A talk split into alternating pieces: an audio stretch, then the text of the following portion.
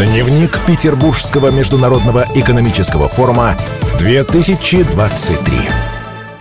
Добрый день, дорогие друзья. Работает открытая студия медиагруппы «Комсомольская правда» на площадке Петербургского международного экономического форума. Меня зовут Антон Челышев. А, сегодня у нас в гостях член правления Ассоциации медицинских специалистов по модификации рисков, доктор медицинских наук Антон Наумов. Антон Вячеславович, здравствуйте. Здравствуйте. Давайте поговорим о том, какими должны быть программы по продвижению здорового образа жизни среди сотрудников компаний, чтобы они действительно меняли свое отношение, свой подход к а, здоровому образу жизни. Знаете, корпоративные программы здоровья – это достаточно сложный вопрос. И заключается в первую очередь в том, что реально мировой опыт говорит о том, что такие подобные программы, они влияют и на количество хронических неинфекционных заболеваний, и на увеличение затрат на медицинское обслуживание работников. Но вот планирование этих программ это сложный вопрос, потому что, во-первых, разные отрасли труда, во-вторых, разные географические зоны, особенно в нашей стране, разные есть особенности у пациентов, в том числе в их биологическом статусе. Но, тем не менее, если вот выделить некие общие моменты, то э, задачами корпоративных э, систем э, здравоохранения должно быть несколько. Это, во-первых, создание такого большого единого информационного пространства, направленное на здоровый образ жизни – и регламентирующий, в общем-то, шаги по изменению э, образа жизни, приводящий, соответственно, к улучшению качества жизни. Второй очень важный момент – это создание, конечно, здоровой среды на рабочем месте. Это э, бесспорно проветривание помещений, кондиционирование помещений, освещение помещений, исключение травмирующих факторов производства. Но это как раз-таки часть, которая регламентирована. Безусловно, очень важным является контроль за прохождением диспансеризации и профилактических осмотров со стороны руководства компаний, предприятий и так далее, поскольку сегодня очень хорошо разработана и система диспансеризации с очень большим анализом пациента, и профилактические медицинские осмотры. Поэтому просто наблюдение за выполнением этого – это уже тоже достаточно большой вклад в здоровье. Конечно, создание условий для реализации здорового образа жизни – это с точки зрения питания на рабочем месте, с точки зрения физической активности на рабочем месте, с точки зрения вообще эмоционального состояния пациента, социальных контактов в коллективе.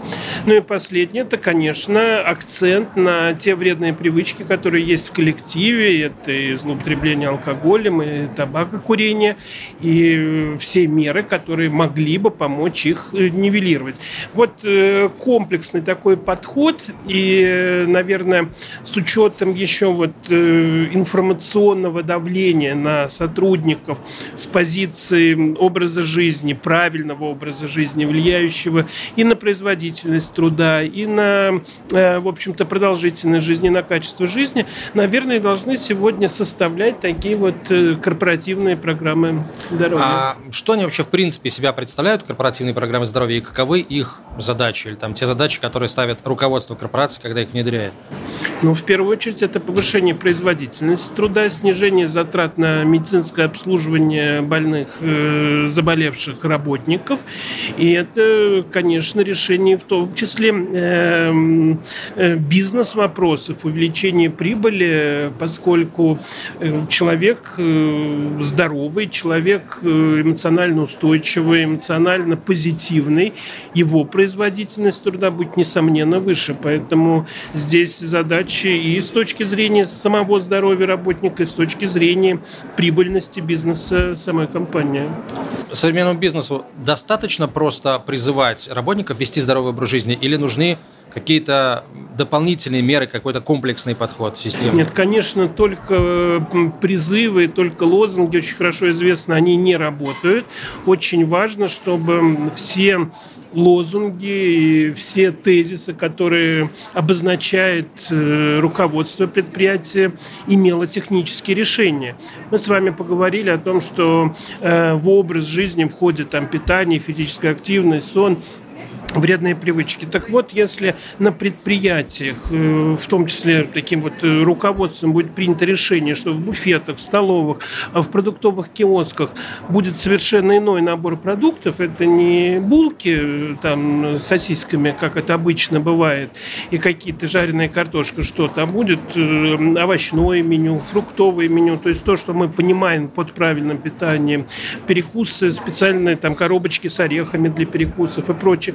Это тоже техническое решение. Комната, где сотрудники могут и перевести дух, и реализовать какую-то степень физической активности. Если это размер предприятия не позволяет организовать какой-то зал для занятий вот, э, физическими упражнениями, то хотя бы комната для реализации небольшой физической активности быть должна. И, конечно, условия, которые будут связаны с минимизированием э, там, потреблением э, алкоголя и никотина. То есть только мотивация информации, только информационного пространства, очевидно, недостаточно. Должны быть технические решения под каждую из задач, э, включая, вот, включающиеся в здоровый образ жизни сотрудников предприятия. Во многих компаниях существуют культура перекуров, хотя, конечно, это странно звучит, культура перекуров, это такой оксюмарон, я бы сказал. Так вот, стоит ли вводить запреты на перекуры? А, сработает ли это? Или здесь нужны какие-то э, другие подходы к борьбе с табакокурением? Знаете, табачная зависимость – это самая сильная зависимость во всем мире, здесь нет никаких сомнений.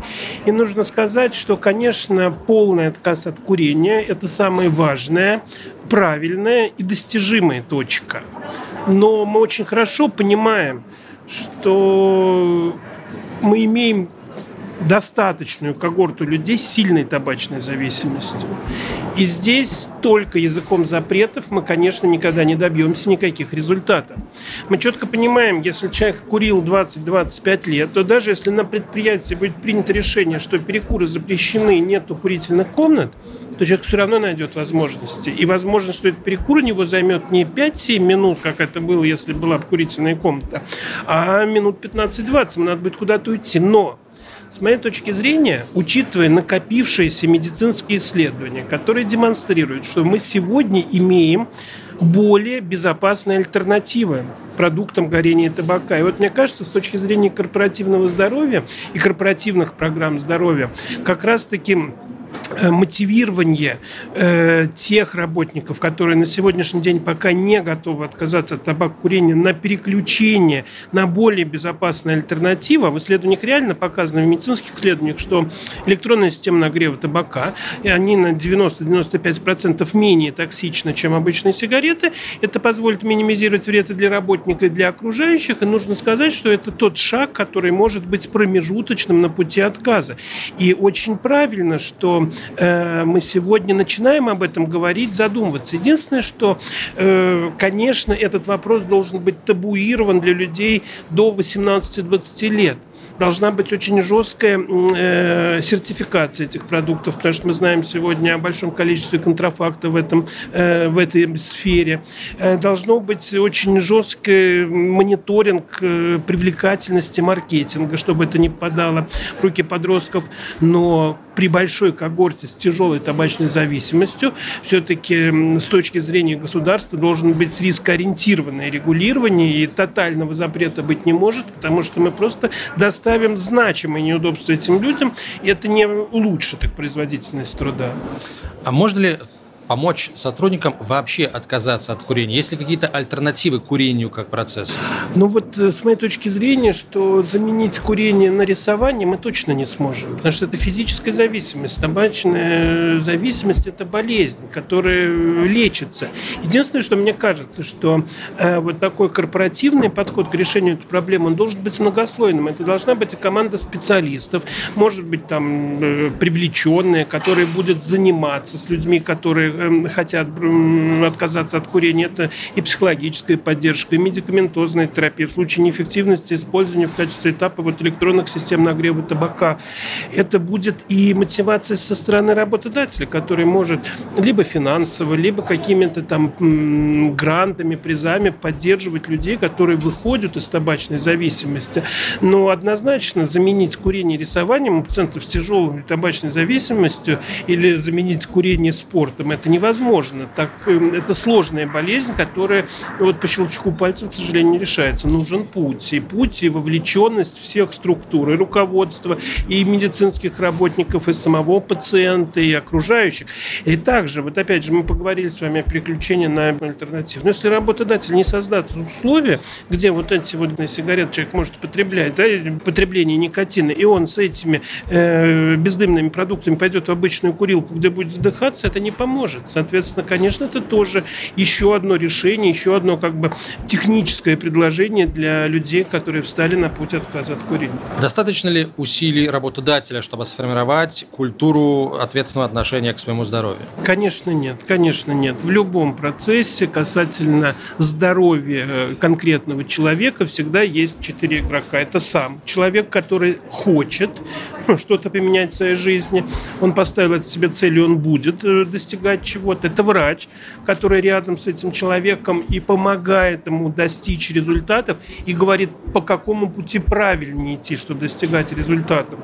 И это организаторы здравоохранения, которые готовят клинические рекомендации и, в общем-то, регламентируют клиническую практику. А сегодня большая проблема, что в большинстве клинических рекомендаций разделы по профилактическим подходам к тем или иным болезням вообще не заполнены. Спасибо вам большое, доктор. Антон Наумов был гостем открытой студии медиагруппы «Комсомольская правда» на площадке Петербургского международного экономического форума, член правления Ассоциации медицинских специалистов по модификации рисков, доктор медицинских наук. Спасибо. Спасибо.